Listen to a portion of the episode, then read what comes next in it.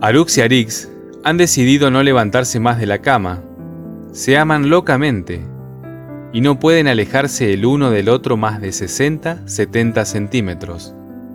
Así que lo mejor es quedarse en la cama, lejos de los llamados del mundo. Está todavía el teléfono en la mesa de luz, que a veces suena interrumpiendo sus abrazos.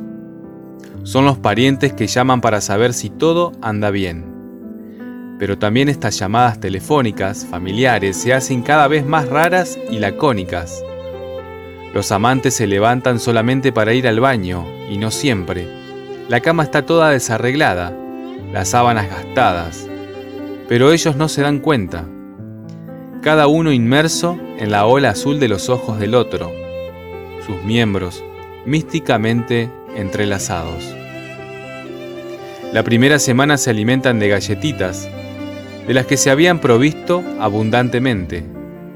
Como se terminaron las galletitas, ahora se comen entre ellos. Anestesiados por el deseo, se arrancan grandes pedazos de carnes con los dientes.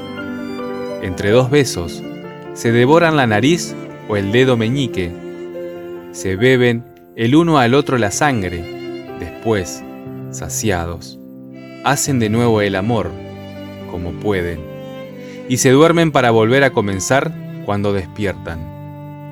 Han perdido la cuenta de los días y de las horas. No son lindos de ver, eso es cierto. Ensangrentados, descuartizados, pegajosos. Pero su amor está más allá de las convenciones.